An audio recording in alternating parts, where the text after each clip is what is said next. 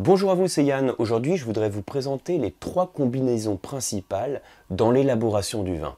En fait, dans cette vidéo, je vais vous parler donc de cuve et de fût et vous montrer que à chaque étape de la fabrication du vin, donc le terme fabrication n'est pas le terme correct, mais c'est pas grave, hein, c'est pour comprendre le truc. À chaque étape de la fabrication du vin, vous pouvez avoir recours à différents types de contenants. Et en fonction des choix que vous allez faire, vous allez transmettre des caractéristiques au vin. Et donc, je vous ai dit trois combinaisons principales. Alors, il y en a d'autres, hein, mais là, c'est vraiment les trois principales et les plus classiques que l'on peut avoir. Je ne parle pas ici de Solera, je ne parle pas d'amphore, je ne parle pas de cuve béton, donc je vais, vraiment sur les choses les plus euh, classiques. Alors, regardez, je vous le présente de la manière suivante. Ce que je vous ai mis ici en rouge, c'est écrit FA, FML, élevage. Ok? Donc ça veut dire que dans l'élaboration d'un vin, euh, la première étape, qui fait le vin, c'est la création de l'alcool à partir du sucre. C'est la fermentation alcoolique. Et puis, je peux avoir une fermentation malolactique. Donc, sur la plupart des vins rouges, hein, sur certains vins blancs. Donc voilà, c'est une deuxième fermentation, sans rentrer dans le détail ici, qui va se faire après la fermentation alcoolique.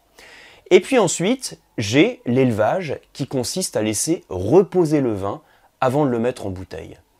Ça, c'est la phase de vinification et ça, c'est la phase d'élevage à proprement parler. Là, le jus de raisin devient vin. Et là, mon vin, avant d'être mis en bouteille, il se repose pour lui apporter certaines caractéristiques. Et dans ces différentes étapes, mon vin, il faut qu'il soit dans un contenant. Jusque-là, tout va bien. Il faut qu'il soit dans un contenant. Et vous avez deux alternatives principales. Là encore, je répète, il y en a d'autres. Hein. Là, je me centre vraiment sur les principales dans la vidéo. Deux alternatives principales, soit la cuve, soit le fût. Regardez, dans le terme de la fermentation alcoolique, je peux choisir de l'élever en cuve, et puis, ou bien en fût. Et puis, dans le cas de l'élevage, je peux choisir de l'élever en cuve ou en fût. Je vais distinguer trois combinaisons principales. Un vin qui va faire une vinification en cuve, donc en cuve inox, et puis ensuite un élevage en cuve. La question qu'on peut se poser, c'est quel va être le profil du vin qu'on va avoir au final? Et en fait, je vais vous présenter les trois combinaisons et à chaque fois vous dire quelques caractéristiques sur le style de vin que vous pouvez avoir au final. Dans l'espoir que euh, vous donne, enfin, dans l'idée en fait de vous donner ces caractéristiques de manière plus concrète pour que vous puissiez éventuellement retrouver cet apport dans les vins que vous dégustez. Si je mets le vin dans une cuve inox, par définition, vous n'avez pas la micro-oxygénation qui est apportée par le contenant en bois.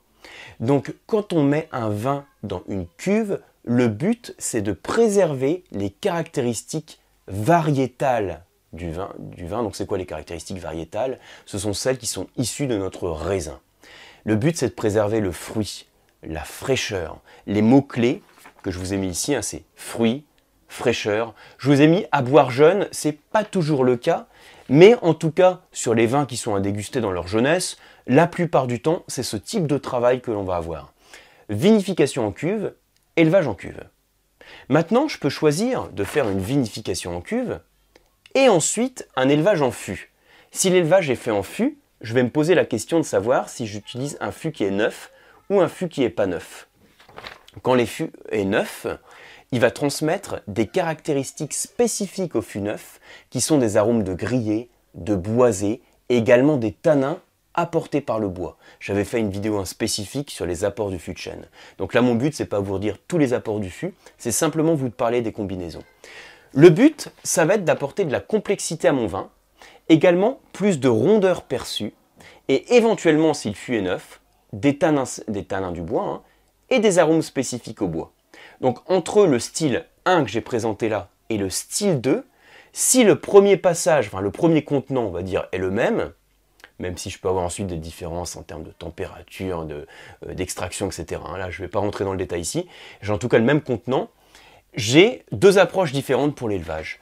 L'élevage en cuve va être là pour préserver la fraîcheur du raisin, alors que le passage en fût de chêne va permettre par la micro-oxygénation d'apporter plus de complexité et de créer des composés aromatiques, apporter donc des arômes, je dis, de vanille, de grillé, de toasté, éventuellement si le fût est neuf, apporter des tanins qui vont apporter plus de rondeur gustative aux tanins du vin.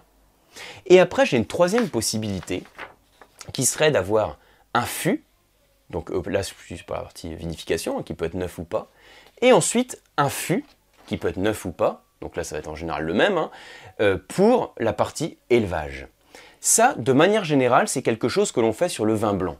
Pourquoi on le fait sur le vin blanc? Et pas sur le vin rouge Parce que dans le cas du vin rouge, si vous faites une fermentation alcoolique dans du bois, vous avez les peaux qui sont en contact avec le jus. C'est pas pratique d'intervenir dans le fût, hein, vous pouvez accéder, vous accéder par, le trou de bonde, donc c'est pas facile d'y accéder pour vider tous les résidus de la fermentation, pour vider les peaux, euh, les, pellicules, hein, les pépins éventuels, etc. Donc c'est pour ça que de manière générale, quand vous avez un vin qui a fait une fermentation en fût, c'est en général plutôt un vin blanc. Par exemple, un grand chardonnay.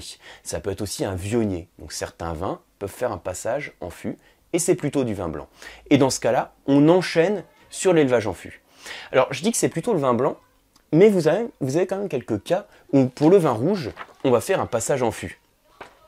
Si vous avez suivi la masterclass sur la Syrah, je vous avais parlé du château de Loup, qui a une cuvée qui est un cuvée, une cuvée de rouge, hein, donc qui est fermentée dans le fût. Vous avez ensuite le tonnelier, qui, donc on met le fût de manière euh, verticalement. Hein. Vous avez le tonnelier qui vient, qui ouvre le fût. Pour, on va ensuite pouvoir enlever les résidus et on va refermer le fût pour poursuivre l'élevage dans ce même fût.